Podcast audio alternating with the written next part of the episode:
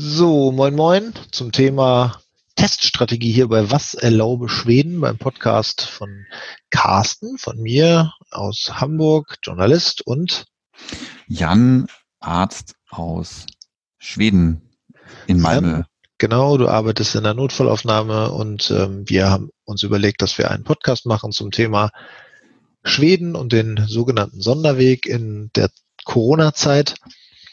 Und wir haben in der vergangenen Woche sehr lange gesprochen und haben uns der Frage gewidmet, wie es in der Notaufnahme bei dir aussieht. Heute wollten wir ein bisschen darauf schauen, wie generell die Teststrategie ist in Schweden und auch in Deutschland, aber vor allen Dingen natürlich in Schweden. Jetzt machst du erstmal dein Fenster zu, ist auch ganz wichtig. Mhm.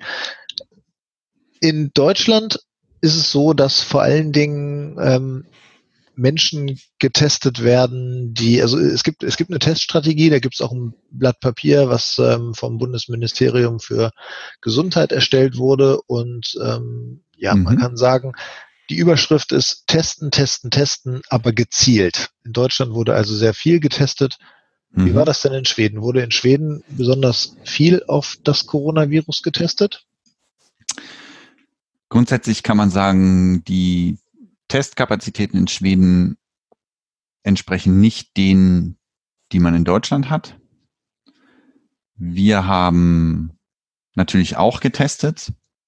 Meine äh, pauschale Meinung dazu ist, man hätte sicherlich äh, viel mehr testen können, beziehungsweise ich hätte gerne gesehen, dass wir viel mehr testen, aber das war aus unterschiedlichen Gründen äh, nicht möglich.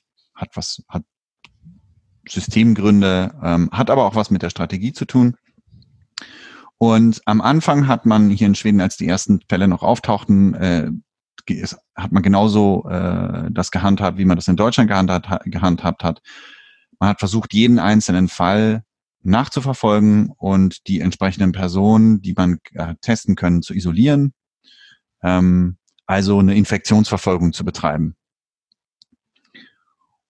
Und dann tauchten aber plötzlich Fälle auf, von denen man nicht sagen konnte, wie die sich angesteckt haben. Also wo es keinen bekannten sogenannten Indexfall gab. Und da begann, äh, und da hat man mit gerechnet, ja, dass das irgendwann passiert. Ich kann nicht genau sagen, ob, ob man damit gerechnet hat, dass das so früh passiert oder so spät passiert, also wie, wie, die, wie der Zeitfaktor da war. Aber man hat damit gerechnet. Und daraufhin hat man die Teststrategie hier in Schweden auch im Hinblick auf die äh, geringeren Kapazitäten angepasst, weil man gesagt hat, okay, wir können nicht alle testen und wir können auch nicht alle Verdachtsfälle testen, sondern das Wichtigste für uns ist, dass wir die Diagnosen stellen für die Patienten, die ins Krankenhaus kommen. Damit war, äh, hat man sozusagen eine Prior Priorität eins festgelegt. Alle Patienten, die mit einer, mit dem Verdachtsfall Covid-19 aufgenommen werden müssen, werden getestet. Ähm, und so und darüber hinaus, und das in Kombination mit der allgemeinen Maßgabe, wie wir wissen, nicht gesetzlich verordnet, sondern äh, als Empfehlung gedacht. Als Empfehlung, äh, star starke Empfehlung gedacht, dass alle Mitbürger Schwedens auch nur bei den geringsten Symptomen sich selber zu isolieren haben, also zu Hause zu bleiben haben. Ähm, und am Anfang dann noch mindestens zwei Wochen, bis die Symptome, beziehungsweise bis die Symptome vorbei sind, also mindestens zwei Wochen und dann bis diese und bis 48 Stunden nach äh, dem letzten Symptom. In Deutschland, in Deutschland gab es, äh, steht ja in, in dem Schreiben vom Bundesministerium für Gesundheit, rund 700.000 PCR-Tests in der Woche sind möglich und das mhm. sei flächendeckend über Deutschland verteilt. Die kann auch bundesländerübergreifend durchgeführt werden, diese Testung. Und mhm. wie ist das denn in Schweden? Ist, wie viele PCR-Tests können da in der Woche gemacht werden? Hast du da Zahlen?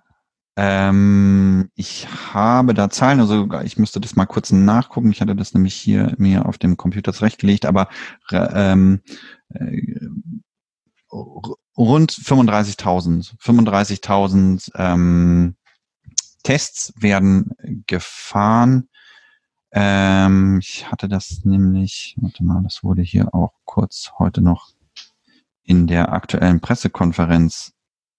Ähm, genau, also ähm, wir testen ähm, äh, letzte Zahl, das ist jetzt aus der letzten Woche, ähm, ungefähr 36.000 äh, Individuen sind pro werden sind pro Woche in der letzten Woche zwei, äh, in der letzten na, äh, dokumentierten Woche, das ist die Kalenderwoche 22. Ähm, das ist also letzte Woche haben wir 36.000 PCRs gemacht. Ähm, Wie viele sind davon, davon positiv gewesen? Und davon sind ungefähr, ist ja auch wieder so ein Balkendiagramm, äh, dass man nur, man nur ungefähr sagen kann, ich würde sagen, ungefähr 3000 davon sind positiv, vielleicht ein bisschen mehr. Also sagen wir ungefähr 10 Prozent sind positiv. Die maximalen nationalen Testkapazitäten laufen, belaufen sich, glaube ich, mittlerweile sogar auf ähm, irgendwas zwischen 80 und 100.000 PCRs pro Woche, spricht man da.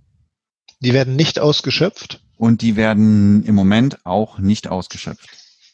Und warum und? das so ist, das kann, darauf kann ich keine Antworten geben. Ich nehme mal einfach an, dass das äh, eine, vielleicht auch eine Proportionsfrage ist.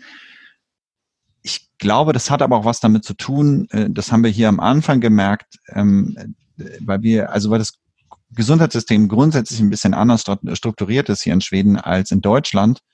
Ähm, äh, man kann sagen, es ist also, äh, was, was die Amerikaner, was jetzt bei den Amerikanern mal als Single Health, äh, Single Payer Healthcare System bezeichnet wird. Das heißt also, ähm, nicht wie bei uns in Deutschland, wo es äh, eine viele Anzahl äh, von Krankenkassen gibt, die im öffentlichen Auftrag Krankenkassenbeiträge äh, verwalten und dann entsprechend einem äh, Katalog verteilen äh, und die Krankenhäuser bezahlen oder die entsprechenden wie soll man sagen, Gesundheitsdienstleister bezahlen. Ja, ja, so ist es in, in Schweden direkt steuernfinanziert. Das heißt, es, es gibt also eine Instanz, äh, die mit Steuergeldern ähm, alle Aufwendungen, die der Staat für Gesundheitswesen ausgibt, ähm, oder für Patienten ausgibt, bezahlt. Und, ähm, und damit gibt es auch einen starken ähm, Antrieb dafür, äh, Kosten zu minimieren. Ja, ähm, also nicht aus, also unnötig, auch gibt es natürlich im deutschen System auch, aber vor allen Dingen ähm, ist der Markt, gibt es keinen Marktgedanken, ja. Und ähm, das hat Folge in Kombination und in Kombination mit einer äh, regional strukturierten ähm, einem regional strukturierten Gesundheitswesen, das ist so wie in Deutschland auch, Gesundheit ist halt auch Ländersache, ähm, führt das halt dazu, dass die, eine nationale Teststrategie ja auch regional umgesetzt werden muss. Und ich hab, kann dazu nichts sicheres sagen. Ich habe einen Kollegen von mir, der also in, hier in der Region Skåne in einer sogenannten Analysegruppe sitzt und es gibt Andeutungen darüber, dass ähm, es bei unseren Laboratorien oder ähm, bei der Einheit, die dass, dass unsere, unsere, unsere alle Laboratorien in, in Skone betreibt, ja, das ist, wird ja alles, es wird ja alles regional organisiert, dass es da offensichtlich äh, man da nicht richtig kapiert hat am Anfang, was die Stunde geschlagen hat, nämlich, dass wir ranklotzen müssen. Und dass man an der Stelle nicht richtig verstanden hat, dass äh, das auch bedeutet, ähm, dass man eventuell rund um die Uhr arbeiten muss, weil das ist ja traditionell ein Sektor im Gesundheitswesen, der ähm, ja eher 9 to 5 arbeitet. Ne? So. Und ähm, äh, aber das das K, das äh, sickerte so zwischendurch durch, das K, da habe ich nichts Belastbares zu, aber dass das unter anderem ein Problem ist. So. Und alles zusammengenommen, ähm, hat man sich jetzt also äh, darauf geeinigt am Anfang, okay, wir versuchen mit unseren Maßnahmen äh, die Eltern zu schützen ja und so die Risikogruppen. Geklappt. Genau, und das muss man, das muss man mal ganz klar sagen. Wir haben ja auch ein Video dazu online gestellt, wo äh, einer der ähm, Senioren ähm, äh, Berater und auch ehemaliger Chef der Gesundheitsbehörde hier in, ähm, in Schweden gesagt hat, da, das haben wir nicht gut hinbekommen. Das haben wir äh, verschlafen und deswegen auch die hohe Todeszahl. Aber in Kombination mit den allgemeinen Maßnahmen testen wir, testen wir nur die, die erstmal nur die, die ins Krankenhaus kommen, so dass wir unsere Testkapazitäten ähm, langsam hochfahren können. Jetzt haben wir die Testkapazitäten, Testkapazitäten so hochgefahren, dass wir auch ähm, andere ähm, äh, Kategorien, Personal, Personenkategorien testen können. Und jetzt wird im verstärkten Maße ähm, ähm, Krankenhauspersonal und Pflegepersonal getestet, nämlich alle die, die auch Symptome haben, um auf der einen Seite natürlich die zu finden, die äh, krank sind und die auf jeden Fall zu Hause bleiben müssen, aber auch um die zu finden, die nicht krank sind ähm, und zuzusehen, dass die wieder zurück zur Arbeit können. Ja, weil das ist ja auch ein wichtiger Faktor. Ist, wir haben hier das Erlebnis, ähm, einige äh, Abteilungen haben schließen müssen. Ja, im Krankenhaus. Im Krankenhaus, ja. Also eine der Infektionsstation, die für die äh, Pflege der äh, Covid-19-Patienten vorgesehen war, musste ihre Kapazitäten reduzieren, weil viele vom Personal oder verhältnismäßig viele vom Personal auch sich angesteckt haben. Soweit ich weiß, ist davon keiner ernsthaft krank geworden. Ähm, aber das bedeutet natürlich, dass die zu Hause bleiben müssen und dass die jetzt bei aktueller äh, Strategie ja mindestens sieben Tage zu Hause bleiben müssen und damit erstmal eine Woche ausfallen. Ja, vielleicht vor allen Dingen, wenn man sie ganz, ganz früh im Verlauf getestet hat. Vielleicht ja sogar aus irgendeiner, vielleicht ja sogar äh, noch getestet hat, bevor sie überhaupt Symptome hatten. Ja, dann muss man sogar noch auf den Symptomausbruch warten, äh, möglicherweise, und dann und dann sieben Tage drauf. Das heißt, da fehlen die Leute plötzlich eine Woche lang. Und aus diesem Grund hat man jetzt äh, also Tests angeboten. Ich bin ja so auch auf diese Weise getestet worden und daher sieht man jetzt das ähm, und das Verhältnis ist ungefähr Hälfte, Hälfte, ja. Also Hälfte ist Patienten, Hälfte ist ähm, Personal.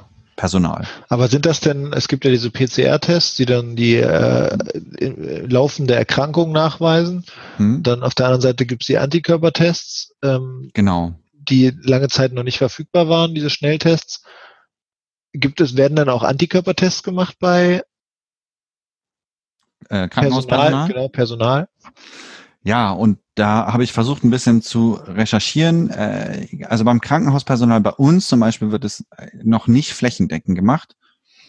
Ähm, ähm, und man, du hast jetzt gerade Antikörper-Schnelltest gesagt, wenn man nochmal ganz schnell durchgeht, dann also nochmal allgemein sagt, welche Testmodalitäten es gibt. Es gibt ja die PCR. Das ist ein, ein Test, der weist das Virus auf, äh, auf Erbgutebene nach und ist gut geeignet dafür, dass die aktuelle Infektion oder ja, im Prinzip das aktuelle Infektionsgeschehen zu detektieren.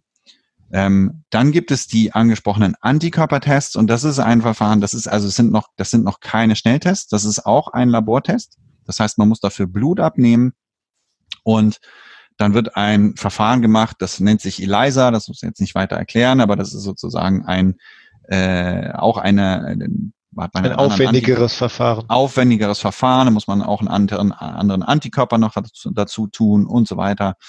Und, ähm, äh, und damit kann man Antikörper nachweisen. Das muss, das ist aber laborgebunden. Und dann gibt es noch Schnelltests. Ähm, und diese Schnelltests, also die Schnelltests, die, den ich gerne sehen würde, der meinen Arbeitsalltag ähm, wesentlich einfacher machen würde, sind nicht Antikörper, sondern Antigen-Schnelltests. Vergleichbar mit ähm, dem, was es auch für Streptokokken gibt. Ne? Wenn man äh, eine ordentliche Mandelentzündung hat, ähm, dann kann man auf Streptokokken oder aber auf ähm, na, äh, Epstein-Barr-Virus, also pfeifersches Drüsenfieber, Mononukleose testen. So. Und die, und warum kann man das machen? Ja, weil man, weil man weiß, okay, da befindet sich so viel Antigen, also ähm, äh, Bakterium beziehungsweise Virus an dem Platz, an dem man testet. Das macht man in der Regel auch mit so einem, mit so einem äh, Rachenabstrich. Ja, der wird dann in, äh, in der wird dann in so, in so eine Flüssigkeit getan und dann wird das äh, auch mit einem kleinen Bedside-Automaten ähm, äh, wird das wird das analysiert und ähm, beziehungsweise man kann das dann mit so einer Farbreaktion machen und ähm, das ist aber auch sozusagen ein Nachweis eines Oberflächen, eines Oberflächenmerkmals äh, eines Bakteriums oder eines Virus. So, es weist also das Virus oder das Bakterium selber nach. Und vor allen Dingen schnell. Und vor allen Dingen schnell, ne? also innerhalb von 20 Minuten. So. Und die sind nicht ganz so äh, sicher und sensitiv, also nicht ganz so empfindlich wie zum Beispiel die PCR. Aber es, auch da kann man sogar auch noch eine gewisse, eine gewisse Quantifizierung machen, aber es würde einem den Arbeitstag deutlich erleichtern, wenn man wüsste, okay, derjenige, der hier mit äh, drei Tagen Husten und Fieber vor mir steht, ist negativ, dann ist das ist da also gibt immer ein gewisses Restrisiko, aber die, die Wahrscheinlichkeit, dass der tatsächlich ein, äh, das Virus trägt, ähm, ist unwahrscheinlich, weil es immer noch in der, in, der, in dem Zeitraum ist, in dem man vermutet, dass ähm, man eine hohe Viruslast im Rachen hat. Ja. Und aber das, aber das gibt es noch nicht. Und das geht, also es gibt wohl Teste, aber keiner von denen ist so zuverlässig getestet, dass ähm, ähm, man das an breiter Front benutzen möchte vor allen Dingen, und davor warnt, davor warnt man ja auch, also vor allen Dingen an, also, also auf privatem Niveau. Ähm, und und es, es wurde ja zwischendurch auch mal, ähm, wurde ja immer mal gefragt, ähm, ja, warum testen wir denn nicht, ähm, also hier, und ich habe das auch aus Deutschland gehört, warum testen wir denn nicht flächendeckend alle Menschen, jetzt mal abgesehen davon, dass wir äh, begrenzte Testkapazitäten haben, ähm, ist es auch noch so, dass die Verbreitung des Virus ja relativ gesehen zur gesamten Bevölkerungsmenge immer noch relativ gering ist. Ja, also man spricht da äh, von der sogenannten Prävalenz und die Prävalenz, das ist also die Anzahl der Leute, die in, just in diesem Moment erkrankt sind, ja, ob nur mit Symptomen oder ohne. Und habe mir heute wieder Herrn Drosten angehört und man geht immer noch von Ziffern im einstelligen Prozentbereich aus. Das heißt also, die Wahrscheinlichkeit, dass jemand überhaupt die Krankheit hat, ist immer noch relativ gering. Und egal wie gut mein Test ist, also wenn er nicht 100 Prozent hat, sondern die richtig guten Tests äh, sind halt, haben eine sogenannte Sensitivität äh, äh, von 98 Prozent oder so. Das heißt, sie finden 98 von 100 Getesteten und eine Spezifität auch, sagen wir auch von 98 Prozent dann, äh, das heißt also 98, äh, 198 von 100 Getesteten sind, äh, sind negativ getestet. Und dann gibt es zwei falsch positive. Und ähm, also und und da muss man da muss man halt sagen, dann tritt etwas ein statistischer Effekt ein, das nennt sich bedingte Wahrscheinlichkeit. Und das führt das führt kurz gesagt dazu, dass ähm, man bei relativ geringer Wahrscheinlichkeit überhaupt die Krankheit zu haben, eine immer noch eine relativ hohe Anzahl, also wenn man da also 80 Millionen Leute testen würde, würde man immer noch eine verhältnismäßig hohe Anzahl falsch, posita, falsch positiver ähm, Teste, äh, Teste kriegen. Und mit bisher nicht vorhersehbaren Konsequenzen, weil dann müssen die sich isolieren, ja, dann können die vielleicht noch weniger zur Arbeit geben, wenn das jetzt auch noch wieder dann Lehrer betrifft, ja, ähm, dann äh, entdeckt man womöglich, wenn man jetzt auch übergeht zur Cluster-Testung oder so, dann macht man vielleicht wieder eine ganze Schule dicht, obwohl da einer falsch positiv getestet wurde und so weiter und so weiter und so weiter. Und ähm, ähm, deswegen ist das im Moment noch keine Strategie. Das wird okay. aktuell werden, wenn wir dann, äh, um das abzuschließen, wenn wir dann sowas haben wie, dass das Virus bei uns endemisch geworden ist, dann ist es eine Variante, dass man testet und sagt, okay, du hast Corona, dich müssen wir isolieren. Du hast, wir, wir hatten aber äh, beschrieben, dass es eine Teststrategie in Schweden gibt mit, mit Prioritäten 1, 2, 3, 4. Mhm. Kannst du zusammenfassen, welche Prioritäten das sind? Also, also eins hast du gesagt, ist, ist Krankenhaus. Die Leute, genau. die kommen. Genau, Priorität eins sind ähm, Patienten, die wir mit Symptomen, äh, die einen Verdacht zulassen, dass es sich hierbei um Covid-19 handelt und die aufgenommen werden müssen. Das heißt, und Aufnahmegrund ist zum Beispiel, wenn man Sauerstoff braucht. Ja. ja. Ähm, und die zweite Kategorie, also, und dann kann man sozusagen, ein Teil dieser Kategorie sind auch mittlerweile, sagt mittlerweile sind das dann auch Menschen, die in einem Altenheim leben, Altenheim leben. Ja, das machen wir auch, dass wenn wir, selbst wenn wir, äh, äh, wenn ein älterer Mensch zu, zu uns kommt und wir sagen, okay, könnte Covid-19 sein, aber ähm, ansonsten äh, geht es der älteren Dame da noch ganz gut. So, braucht keinen Sauerstoff, äh, kann sogar, macht sogar den Bela ist sogar fit beim Belastungstest, den, bei dem du behauptest, dass ich schaue nur zu. ähm, ja, ähm, natürlich, weil du nicht belastbar bist. ähm, äh, äh, dann und es keine, also und auch keinen anderen, also schwerwiegenden Krankheitsverdacht gibt, ne, dann schicken wir die wieder zurück, aber wir testen die. Ja, das, äh, das ist ja der Vorwurf in dem Spiegelartikel, dass ihr eure Alten äh, verrecken lasst im, im Altenheim. Aber können wir gleich mal zukommen. Priorität 2, genau. bitte. Priorität 2. Und Priorität 2 ist jetzt also äh, Krankenhauspersonal, also alle, alle, ähm, alle Personalkategorien, die patientennah arbeiten. Ja. ja und äh, Person, äh, Kategorie 3 äh, sind andere gesellschaftswichtige Funktionen, und das ist dann äh, nicht mehr so genau definiert, aber man könnte halt, also was einem da als erstes einfällt, ist halt ähm, Feuerwehr, Polizei, ähm, ja, was noch äh, vielleicht äh, im gewissen Pflegepersonal? Umfang, ja, Pflegepersonal fällt in die Priorität 2. Das ist Priorität 2. Also Pflegepersonal okay. und ähm, äh, Krankenhauspersonal ist Priorität 2. Okay. Und äh, aber andere äh, gesellschaftswichtige Funktionen, so wie Polizei, vielleicht auch Journalisten. Ja, die sind auch, aber die können auch im Zweifelsfall, so wie du, von zu Hause aus arbeiten. Ja, ja, ja okay. Im Fieberthermometer im Hintern. Ähm, äh, und dann Priorität 4 ist äh, sozusagen ähm, alle Normalsterblichen. Und die und, werden aber gar nicht äh, getestet gerade in der Regel. Genau, die werden auf jeden Fall nicht PCR getestet so. Und das, ja. was jetzt gerade passiert, ist, dass die Volk Health-Myndigheten, FHM,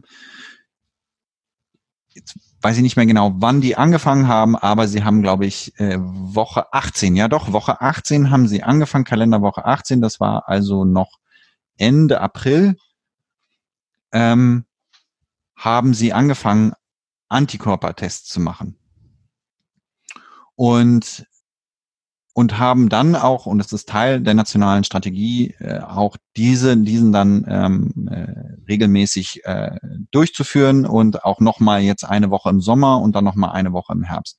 Und die aktuellen Zahlen, äh, die heute auf der Pressekonferenz genannt wurden, ähm, beschrieben, da also ungefähr, ich glaube, acht Prozent bei den ähm, unter 19-Jährigen hat es unter 19-Jährigen, genau. Es waren dann um, um, ja, gut sechs Prozent bei den 20 bis 64-Jährigen und bei den Menschen über 65 waren es ja ungefähr drei Prozent.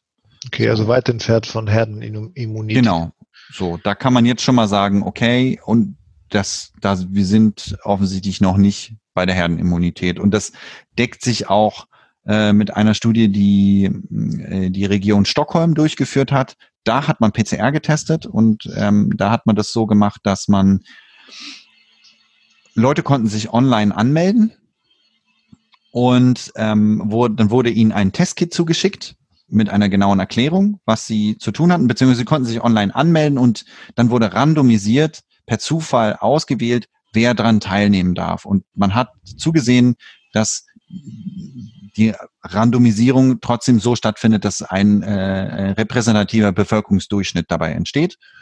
Und dann haben die Leute ein Testkit zugeschickt bekommen und haben sich selber getestet. Also man wollte auch vermeiden, dass jetzt Leute irgendwie äh, pilgern und äh, quer durch Stockholm fahren und ihr vermeintliches Virus noch irgendwie weitertragen. Und dann mussten sie das einschicken und da war es dann so, da weiß ich jetzt nicht mehr genau, wann das, wann genau das war, aber da war es so, da lagen bei den unter 15-Jährigen äh, waren es 2,8 Prozent, die PCR-positiv waren. Bei der Altersgruppe zwischen 15 und also im weitesten Sinne Erwachsenen war es zwischen 2,4 und 2,6 Prozent, glaube ich. Und bei den über 60-Jährigen oder über 65-Jährigen waren es tatsächlich nur 2,2 Prozent auch. Ja, okay, also und, da auch in der, in der, Gruppe, die eigentlich ja, würde ich sagen, Risikogruppe ist, auch am wenigsten. Genau. Jetzt gab es diesen, es gab es diesen Spiegelartikel, der sich damit beschäftigt hat, ähm, wie sich die Sterblichkeit hm? entwickelt hat und hm? Ähm, hm? der, ja. der, ich sag mal, euer Chef-Virologe hat gesagt, ähm, äh, dass, dass diese hohe Sterblichkeit damit zu tun hat, dass wirklich tatsächlich, wie du es auch in den ersten Folgen gesagt hast, dass in den Altenheimen sehr, sehr viele Leute gestorben sind. Hm. Ja, auch dieses Pflegepersonal, gerade im, im Bereich Stockholm, ähm, viele infiziert waren und die das da reingetragen haben. Hm. Da ist der Vorwurf entstanden, hat mir kurz im Vorgespräch geklärt, dass ihr eure Alten im Altenheim verrecken lasst. Da wurde ja, und, aufgestoßen. Hm. Ähm, ja, ein, also ein letztes, ein letztes Wort noch zur Testka, zu der, ja. zur Teststrategie. Was, was jetzt noch, was noch parallel gemacht wurde, das hat man mittlerweile abgebrochen, ist, war sogenannte Sentinel-Testung. Das heißt also, äh, über die Allgemeinärzte ähm, einfach Querschnittsproben zu nehmen. Äh, das machen die freiwillig. Und das ist eigentlich für Influenza gedacht. Da hat, das hat man dann auf Covid-19 ausgeweitet und äh, das gab es auch nur. Das hat man jetzt aber, glaube ich, abgebrochen, weil es jetzt sozusagen nationale äh, spezifische Testung für Covid-19 gibt. So. Und da hat man übrigens auch gesehen, dass die Influenza plötzlich abbrach, nachdem alle diese Social Distancing ähm, äh, Maßnahmen eingeführt wurden, was da, was dafür spricht, dass die funktionieren, weil die Influenza im Prinzip, die war zwar schon am Auslaufen, aber wäre noch ein bisschen ausgelaufen und hat da plötzlich gab es keine. Übertragung von Influenza mehr. So. Ja, also ach so, okay, du sagst sozusagen, das ist ja spannend. Du sagst, es gibt Belege oder Hinweise darauf, dass auch die Social Distancing Maßnahmen in Schweden, die ja dann eben auf Freiwilligkeit und so weiter beruhten, hm. dazu geführt haben, dass die Influenza-Welle ja. schlagartig abgeebbt ist, aber ja. Covid-19 nicht so schnell. Also Covid-19, da hatte man, da hatte man noch keine, noch keine, noch nicht genügend Daten, kann man ja. sagen, aber man konnte sehen, dass, und jetzt muss man das auch vorsichtig, vorsichtig betrachten mit dieser Sentinel-Testung, ähm, da dürfen, da melden sich alle okay. sogenannten Wurzentralen, also früher oder in Deutschland würde man sagen allgemeinärztliche Polikliniken, weil ist ja alles staatlich hier. Ähm, äh, melden können sich da frei, können da freiwillig dran teilnehmen. So, das ist kein exakter äh, äh, Querschnitt der schwedischen Bevölkerung. Okay.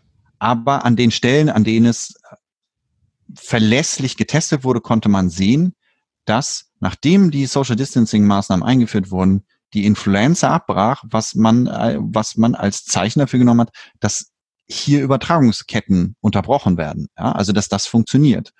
Und, und natürlich sieht man es auch in, in, in, in, wahrscheinlich, ich gehe davon aus, das wurde nicht so genau formuliert, äh, natürlich sieht man das auch, auch bei Covid-19. Aber ähm, Covid-19 hat halt ein anderes Übertragungsverhalten und ähm, ist halt, was mit dem, was wir wissen, überträgt sich wahrscheinlich leichter, ja.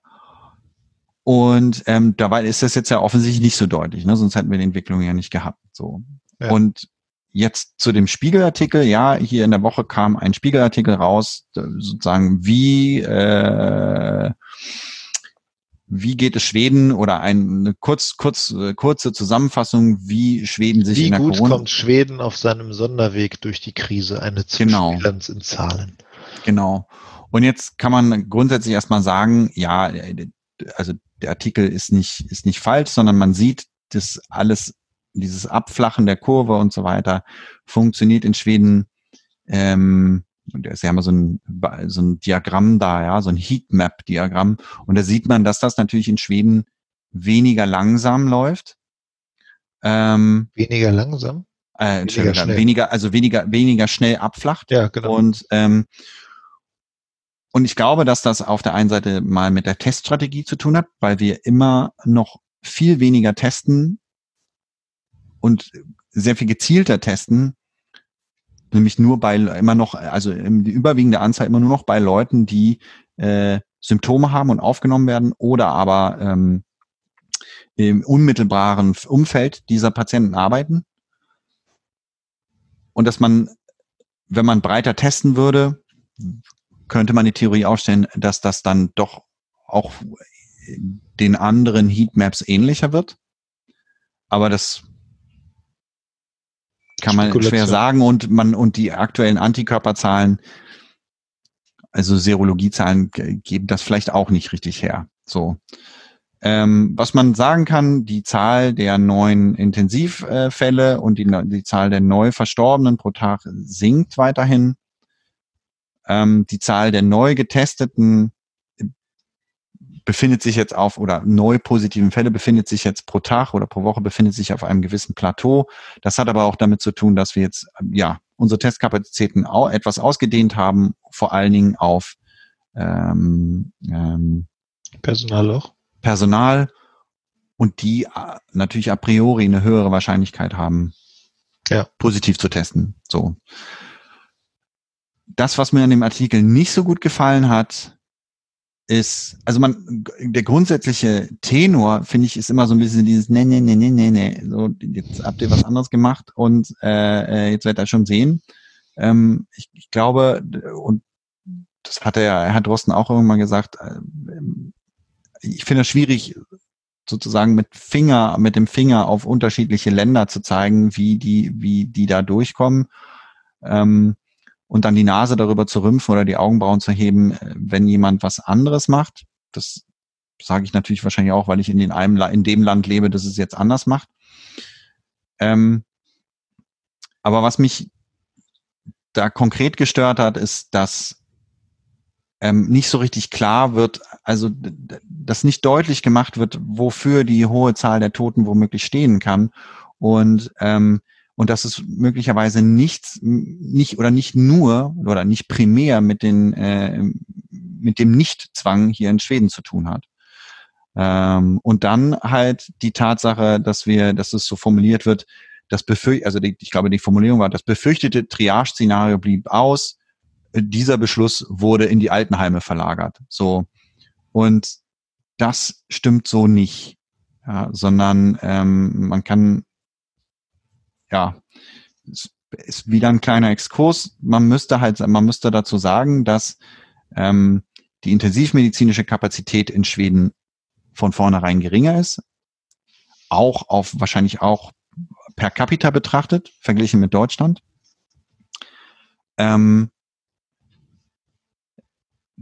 Das, was aber, äh, und das hängt wieder auch mit dem äh, Gesundheitssystem in Schweden zusammen, ähm, nämlich, dass man, weil man ein direkt steuernfinanziertes System hat, sich genau überlegt, wie viele Ressourcen man an bestimmter Stelle platziert. Und ähm, ich will mich da diplomatisch ausdrücken, weil ich auch selber im deutschen System nie gearbeitet habe. Aber ich habe das Gefühl, dass in Deutschland auch möglicherweise Leute intensivmedizinisch behandelt werden, die man in Schweden aus triftigen medizinischen Gründen nicht mehr auf einer intensivmedizinischen Station behandeln würde. Ähm, man kennt das ja aus Deutschland eh, dass äh, manche Dinge gemacht werden, wo, wo viele Mediziner sich wahrscheinlich unter der Hand fragen, müssten wir das jetzt eigentlich machen oder geht es am Ende nur darum, ähm, etwas abzurechnen, was man abrechnen kann, um ja mehr Geld zu verdienen. Und du sagst, da diese Notwendigkeit nicht da ist, in Schweden oder weniger da ist, ähm, wird vielleicht da genauer geguckt. Genau, dann äh, so man muss dazu sagen, es gibt nicht das perfekte Gesundheitssystem und das äh, schwedische Gesundheitssystem hat an anderen offensichtlich ja ähm, im Hinblick zum Beispiel auf Testkapazitäten an anderen Stellen seine Schwächen. Ja. Ähm, aber was ich hier erlebe, ist, dass ähm, tatsächlich bei solchen Überlegungen mehr, also der man als Arzt ähm, eine größere Freiheit hat, kritische medizinische äh, Beschlüsse zu fassen und in diesem konkreten Beispiel ähm, auch zu sagen, ich glaube, diesem, diesem Patienten ist mit Intensivmedizin nicht geholfen. So, und was meine ich damit konkret?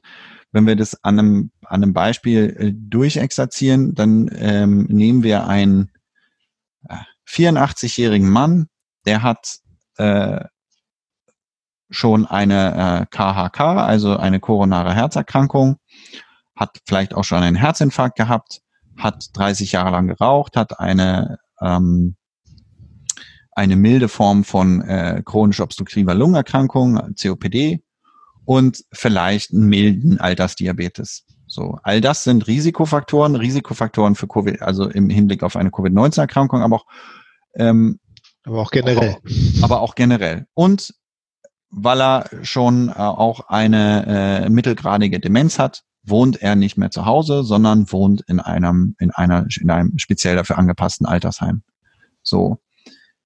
Wenn dieser Mensch jetzt an Covid-19 erkrankt, an einer schweren Form von Covid-19, ähm, dann ist die Wahrscheinlichkeit, dass er das, wie wir sagen, neurologisch intakt überlebt, also mit gleichbleibend, äh, mit gleichbleibender oder minimalem Verlust an Lebensqualität hin, äh, äh, überlebt, äußerst gering. Weil man muss sich vorstellen, dieser Mensch muss jetzt bei Maximalbehandlung auf eine Intensivstation, er muss beatmet werden.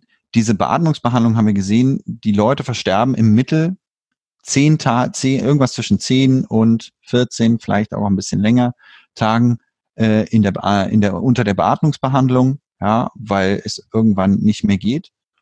Und sagen wir, selbst wenn er das überleben würde, dann hat er, ich kann die genauen Ziffern nicht, aber pro Tag eine substanzielle Masse an, an Muskelmasse abgebaut, weil man sich ja äh, nicht bewegt und nicht ja. bewegt. Man kriegt Medikamente, dass man sich nicht bewegen kann. Man wird kriegt sogenannte Muskelrelaxanz, ja, damit man beatmet werden kann. Ähm, so das heißt also, wenn man mit der Intensivtherapie mit ihm fertig ist, dann geht er nicht fröhlich pfeifend am Stock von der Intensivstation runter, sondern dann steht lange, lange Rehabilitation an.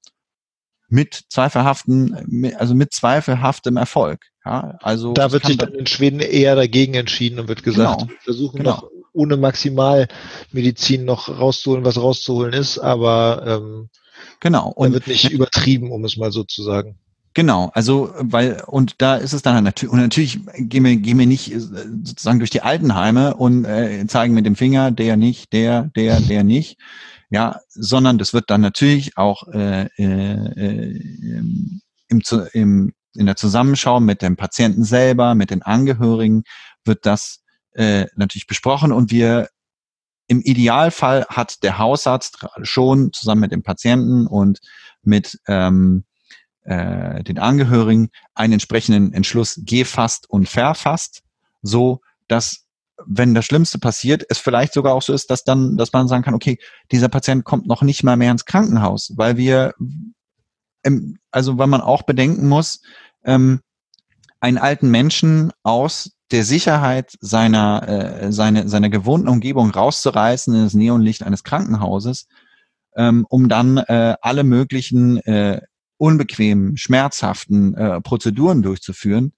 ähm, ist in meinen Augen äh, auch nicht immer der richtige Weg. Und, ähm, und da muss man einen guten Mittelweg finden. Ähm, und hier in Schweden ist es halt so, dass wir ein, äh, ich es erlebe, dass man als Arzt eher das Mandat hat, auch äh, eine kritische Entscheidung zu fällen. Eine solche kritische und die feiern wir ja auch nicht alleine. Ne? Also ich hole ja. mir dann, wenn ich, wenn ich, wenn ich eine solche Entscheidung treffen muss, die muss formal auch mit einem zweiten approbierten Kollegen also und am besten natürlich einem erfahrenen Kollegen äh, abgestimmt sein. Und so machen wir das dann auch. Ja? Und ähm, und das führt halt dazu, dass ja in Kombination mit der Tatsache, dass sich dieses Virus äh, relativ schnell in der alten Bevölkerung breit gemacht hat, Leute versterben. Ja. Aber auch in den Altenheimen gibt es Möglichkeit zur, zur Palliation. Das heißt, dann äh, gibt es äh, mobile Ärzteteams oder äh, Pflegeteams, die haben, die hier in Schweden ist es ja so, dass auch die Krankenschwestern ähm, intravenöse Medikamente verabreichen dürfen, also Braunylen legen, intravenöse Medikamente verabreichen mit einer gewissen Delegation. Und ähm, dann kriegen die Patienten en, äh, entsprechende, äh, äh, entsprechende Medikamente, ähm, wenn sie es denn brauchen. Und äh, was passt Patienten natürlich auch, dass Leute dann ins Krankenhaus gebracht werden. Aber wir sehen das dann halt, dass Okay, also ihr lasst die, wir haben, wir klären auf, ihr lasst die Alten nicht verrecken, sondern ihr, da wird vielleicht ein bisschen genauer hingeschaut und medizinisch eine andere Entscheidung getroffen als genau. in Deutschland. Ja. Und man also muss, ja, man, man, muss vielleicht auch noch, noch dazu sagen, letztes Wort, viele der, Wort. viele der, ja, genau, letztes Wort. Aber auch viele der älteren Menschen wollen das gar nicht. Ja, also ja. das ist kein, natürlich auch kein Freifahrtschein, aber wenn man in aller Ruhe das besprochen hat und ihn und den Leuten den Ausblick, einen Ausblick gewährt hat, dann wollen die das auch gar nicht. Denken, ja, das ist okay so. Ja, und ähm, äh, und da stellt sich dann mal am Ende der Frage, am Ende die Frage sozusagen, was ist die, was ist die Autonomie? Ja, ähm, äh, also fasse ich den Beschluss, trotzdem meine kleinen, meine, meine Enkel zu besuchen in der, in, in, mit dem Risiko, dass ich äh, mich anstecke, um möglicherweise, dass äh, äh ich mein Leben um, um ein paar Jahre verkürze, aber dafür noch eine gute Zeit gehabt habe. Oder bin ich doch lieber vorsichtig und hoffe, dass ich sozusagen dieses Jahr auf jeden Fall noch lebe, ähm, damit ich auch noch in Zukunft meine Enkelkinder ähm, weiter treffen kann. Ja. ja. Und das ist eine Entscheidung, die jeder für sich selber treffen muss. Jetzt sind wir am Ende der Folge ein bisschen abgedriftet äh, mhm. auf die Frage, lasst ihr eure Alten im, im, in Wohnheimen und Altersheimen verrecken? Nein. Insgesamt haben wir über, nee, genau. Insgesamt haben wir über die Teststrategie gesprochen. Für, für nächste Woche planen wir was ganz Besonderes. Möglicherweise haben wir unseren ersten Gast. Wir verraten aber noch nicht wen, weil wir mal schauen müssen, ähm, wann und wie das klappt. Aber eigentlich wollen wir mhm. nächstes Mal das, den ersten Gesprächspartner oder die erste Gesprächspartnerin haben, da werden wir schauen, ob das klappt. Und ja, jetzt erstmal vielen, vielen Dank, Jan. Das, ja, äh, wieder mal gerne geschehen. Einen Blick in, in Schwedens Teststrategie ähm, uns oder mir uns gewährt hast. Und dann würde ich sagen, hoffen wir, dass äh, nächste Woche alles klappt mit dem mit der Gesprächspartnerin. Und ja, da freue ich mich sehr drauf. Ja, ich mich auch. Wenn das klappt, wäre das super. Sehr gut. Ich wünsche dir noch einen schönen Tag und schöne Grüße aus ja. Hamburg nach Malmö. Ja, schöne Grüße aus Malmö nach Hamburg. Tschüss. Tschüss.